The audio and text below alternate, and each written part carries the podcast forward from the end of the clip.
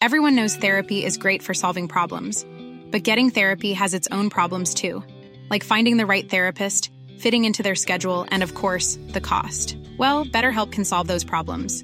It's totally online and built around your schedule. It's surprisingly affordable too. Connect with a credentialed therapist by phone, video, or online chat, all from the comfort of your home. Visit betterhelp.com to learn more and save 10% on your first month. That's BetterHelp H E L P. Ryan Reynolds here from Mint Mobile. With the price of just about everything going up during inflation, we thought we'd bring our prices down. So to help us, we brought in a reverse auctioneer, which is apparently a thing. Mint Mobile unlimited premium wireless. Ready to get 30, 30, bit to get 30, bit to get 20, 20, 20, bit to get 20, 20, bit to get 15, 15, 15, 15 just 15 bucks a month. So, Give it a try at mintmobile.com slash switch. $45 upfront for three months plus taxes and fees. Promo rate for new customers for limited time. Unlimited more than 40 gigabytes per month. Slows. Full terms at mintmobile.com. Even when we're on a budget, we still deserve nice things. Quince is a place to scoop up stunning high-end goods for 50 to 80% less than similar brands. They have buttery soft cashmere sweaters starting at $50, luxurious Italian leather bags, and so much more. Plus, Quince only works with factories that use safe, ethical, and responsible manufacturing. Get the high-end goods you'll love without the high price tag with Quince. Go to quince.com slash style for free shipping and 365-day returns.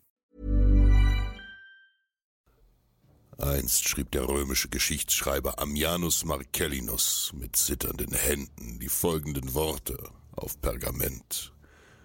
Dieses Volk übertrifft sämtliche Barbaren an Wildheit. Sie haben allesamt starke Glieder und gut geformte Nacken, aber sie sind abschreckend hässlich und so krumm, dass man sie für zweibeinige Tiere halten könnte. Ständig auf Beutezügen sind sie von Kindheit an gewöhnt, Kälte, Hunger und Durst zu ertragen. Mit ihren ausdauernden, aber hässlichen Pferden, die sie manchmal nach Art der Weiber reiten, sind sie fest verwachsen. Ammianus ist vielleicht nie in seinem Leben einem Hunnen begegnet, aber seine Beschreibung hinterlässt Eindruck. Die Hunnen, ein nomadisches Reitervolk aus Zentralasien, waren aus der asiatischen Steppe über das heutige Südrussland mit einem damals gewaltigen Heer nach Westen gezogen. Da sie selbst keinen Ackerbau und keinen Handwerk betrieben, waren sie auf Tribut und Beute der unterworfenen Völker angewiesen. Ganze Menschenmassen und Volksstämme suchten die Flucht vor diesem Schrecken und eilten nach Westen ins römische Reich. So auch der germanische Stamm der Westgoten, dessen Brüder, die Ostgoten, bereits im Jahr 375 von den Hunnenhorden unterworfen wurden. Wer nicht floh, wurde getötet, versklavt oder musste selbst in der Armee der Hunnen für die neuen Herrscher kämpfen. Unter Führung ihres brutalen Anführers Attila, der Geißel Gottes, hatten die Hunnen im fünften Jahrhundert ein eigenes Reich geschaffen, dessen Zentrum nun im heutigen Ungarn lag. Von hier aus folgten weitere Kriegs- und Beutezüge in die gesamte bekannte Welt. Das wankende Weströmische Reich bildete ein letztes Bollwerk gegen die schreckliche Gefahr. Doch schon bald überschritt ein riesiges Hunnenheer von angeblich fast 50.000 Mann im Jahr 451 bei Koblenz den Rhein und zog in die römische Provinz Gallien. Auf ihrem Weg plünderten und vergewaltigten die Hunnen, brannten Städte nieder und entvölkerten ganze Landstriche. In Gallien regierte seit 425 nach Christus der römische Statthalter Flavius Aetius. Aetius rief die Legionen zu den Waffen und verbündete sich mit den tapferen Westgoten, die ins römische Reich gekommen waren. Die germanischen Westgoten waren starke Krieger, die auf dem Rücken ihrer Pferde in die Schlacht zogen, ebenso wie die Hunnen. Nach diesem Bündnis schlossen sich weitere germanische Stämme den Römern an, so die Alanen, die Burgunder und die Franken. Doch auch auf Seiten Attilas zogen Germanen wie die Ostgoten und die Gepiden für die Hunnen in die Schlacht. Auf der mit Gras bewachsenen Ebene, den katalaunischen Feldern zwischen dem heutigen Chalon, Champagne und Troyes, erwarteten die römischen Legionen und ihre germanischen Verbündeten den anrückenden Feind. Aetius hatte in der Eile 50.000 zusammengerufen. Tapfere Männer, die nun bereit waren, das Land und ihre Familien gegen fast 50.000 Hunnen mutig zu verteidigen. Die römische Armee hatte sich im 5. Jahrhundert stark gewandelt. Sie waren nicht mehr die zu Fuß marschierenden Legionen der frühen Kaiserzeit. Kavallerie war zur kriegsentscheidenden Waffe geworden, bewaffnet mit einem Stoßspeer, einem Langschwert, einem Ovalschild und einem Kettenhemd bildeten Römer, Franken, Burgunder und Westgoten eine breite Linie aus schwerer Kavallerie.